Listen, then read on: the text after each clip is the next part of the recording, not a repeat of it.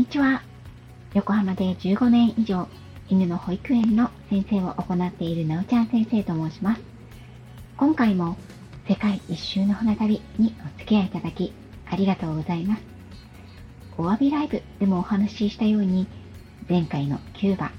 ハバナ出港後75日目の旅の記録がすっかり抜け落ちています。7月12日夜にハバナを出港し、3日後の7月15日に到着したのは、北米と南米のちょうど中間に位置するパナマ。この時の日記だけが抜け落ちてしまっているのは本当に悔しいんですが、曖昧すぎる記憶と調べたことをお話ししようと思います。パナマと聞いて皆さんが唯一思い浮かべるのはおそらくパナマ運河だと思います。私も正直パナマ運河という言葉は聞いたことがあるものの、どこにあるのか、どういう運河なのか、正確には知りませんでした。世界史では、エジプトのスエズ運河の後、フランス人技師レセプスが同じく解説に携わった世界二大運河の一つであるということは有名すぎる史実なのですが、実際どんなものであるか、それを理解はしていませんでした。世界一周クルーズは私が乗ったピースボート以外にも実にたくさんのクルーズがあります。その中でもこの二大運河を通過するコースは非常に人気が高いのだそうです。先にエジプトのスエズ運河を通過していた私は、きっとあんな感じなんだろうと想像していました。先に配信していた通り、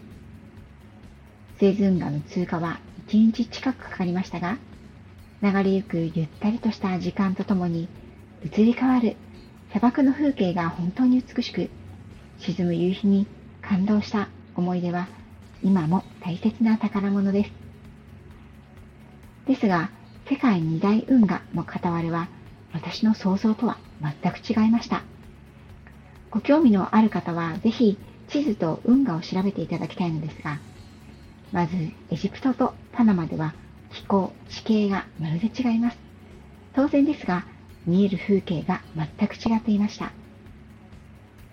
記録がないので、時間は正確にはわからないのですが、パナマ運河に到達したのは、その日の午後1番ぐらいだったと思います。スエズ運河の時には、運河の入り口にずらりと通過待ちの船が並び、その光景は大海原を航海してきた私たちには奇妙に映ったものです。運河とはいえ、そのスケールは巨大で、現在は193キロ、川幅205メートル、深さ24メートルの巨大な水路、まるで海そのものが続いているような感じがありましたが、紛れもない人工物なんです。このスエズ運河のイメージが強かった私にとって、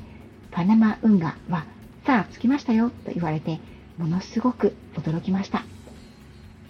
スエズ運河は支点と終点、つまり航海側と地中海側の高低差があまりない砂漠地帯にあるため、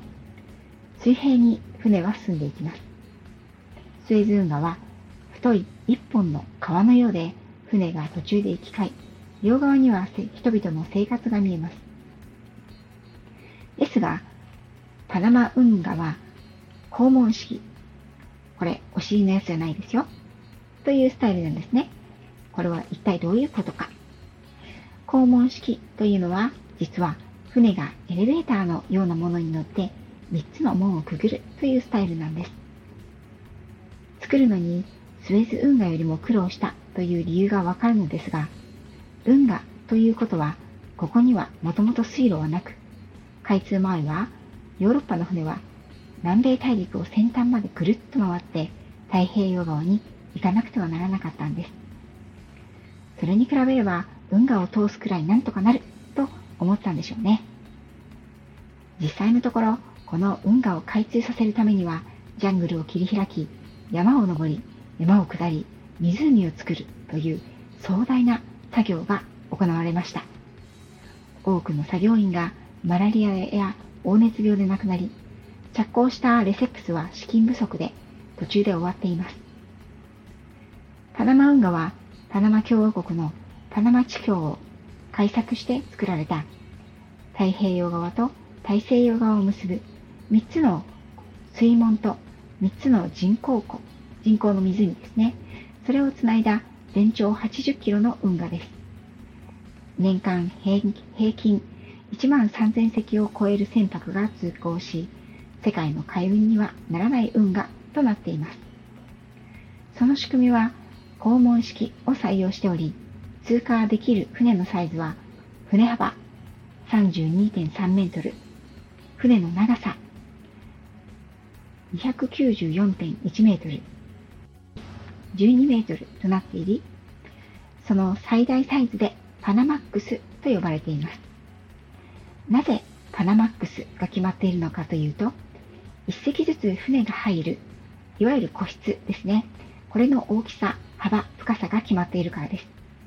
当時私たちの乗っている船は、このパナマックス以下の大きさだったので、無事にパナマ運河を通り抜けることができましたが、大きすぎるタンカーや客船は今でも南米大陸の先端をぐるりと回って航海するといいます。パナマ運河通行の仕組みは、肛門式、水門で仕切ったドック、船が一層ずつ入る個室のようなところになりますが、ここに水を足して、もしくは水を抜いて、水面の高さを調節することで、船を上げたり下げたりするんです。差し詰め、水を利用したエレベーターやリフトのようなものです。この仕組みにより、海抜0メートル、つまり海から来た船を上昇させ、海抜26メートルの高さにある最初の人工の湖、ガツン湖を通過します。西部海岸側のコロンからガツン湖、ベイラート水路を通り、太平洋側のバルボアに通じています。その間には、ガツン肛門、ペドロ・ミゲル肛門、ミラフローレス肛門の3カ所の肛門。これは、要するに船のエレベーターですね。と、それぞれ2つの水路があります。スムーズに行けば、パナマ運河の通過時間はおよそ9時間となっています。ここまでパナマ運河の様子はご想像つきましたでしょうか？お話だけではきっと難しいと思うので、実際に船船がパナマ運河を海から入ってきて太平洋側に抜けるまで通行する様子を撮影した YouTube の URL を概要欄に貼っておきます。短くまとめられていて、途中の人工湖や運河の様子もよくわかります。よかったら見てみてくださいね。ということで、船がドックと言われる個室に入ると、ここからは動きがありません。後ろのゲートが閉じて、目の前のゲートが開きます。目の前のゲートが開くと、段差の上から大量の水が落ちてきて、船が持ち上がっていきます。こうして登っていくわけなんですが、この時、船はエンジンをかけて自力走行することができません。そのため、とても印象深かったんですが、水位を同じにした後、前方に進んでいくために、船を引っ張る小型の牽引車のようなものが、船の小部屋、このドックの両側に控えていて、それが船を引っ張って次のところに連れて行くんですね。この小型牽引機関車はミュールと呼ばれていて、レールの上を走っています。こんな小さな機械がこんな大変な作業をするなんて、私はびっくりして、パナマ運河の思い出の第1位は、この小さな頑張り屋さんたちでした。そしてさらに驚いたのは、その小型車たちは、どうやら機関車のようなんですが、の大部分は日本製なんです。その頑張り屋さんたちの横っ腹には、三菱重工とか書かれているのを見たときには、スエズ運河にかかる橋に鹿島建設と書かれていたのと同じように、なんだか誇らしい気持ちになったものです。実際この当時、日本はこのパナマ運河を利用する国としては世界第3位だったということで、それだけ大事な場所なわけですから、こちらもさもありなんですよね。さて、この小さな頑張り屋さんのミュールたちが頑張る姿に感動したのはその1回。その後はひたすらずーっと同じ光景でした。水門先を通り抜けて、さらに待ちの時間がひたすら長い。通過するのに最低9時間はかかるということでしたが、それは先にいるすべての船がいない場合、先が渋滞している場合にはさらに時間がかかります。船が何台待っていようと、このドック、水門を通過できるのは1台です。そのため、通常は一番大きな人工湖、ガツン湖で多くの船舶が時間調整のために停泊しています。そこで過ごす時間もかなりかかります。若い旅行者の私たちにとって、この肛門通過は比較的早く飽きてしまいました。今考えると贅沢なことなんですが、何しろ蒸し暑い。じっとりとまとわりつくような熱帯の空気と強い強い太陽。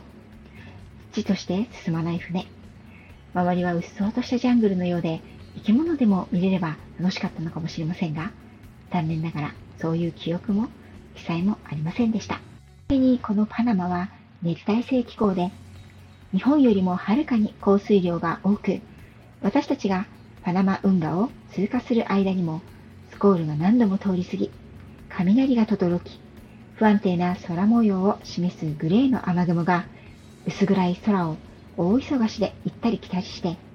スエズ運河のようにずっとデッキに座って流れる風景を眺めるといった余裕がなかったのです。午後になってすぐにパナマ運河に入りながらも、全運河を通行して太平洋側に出たのは次の日の明け方。パナマ最大の都市、パナマシティに着岸したのは午前3時。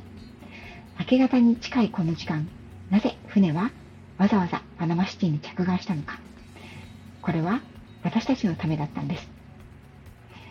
そう、私はここで下船しました。それはなぜかというと、離脱ツアーに乗るためでした。この離脱ツアー、私がこの世界一周の船旅の中でも一番楽しみにしていたツアーで、行き先は孤高の楽園、ガラパゴス諸島。小さな頃から夢に見ていたダーウィンが進化論を唱え、天敵のいない動物たちが闊歩する地上最後の楽園。ということで、今回は少しつまらない配信になってしまい申し訳ございません。次回はパナマシティからエクアドル、ガラパゴスツアーの玄関口となるグアヤキルの様子をお伝えします。ここからはちゃんと日記がありますよ。安心してくださいね。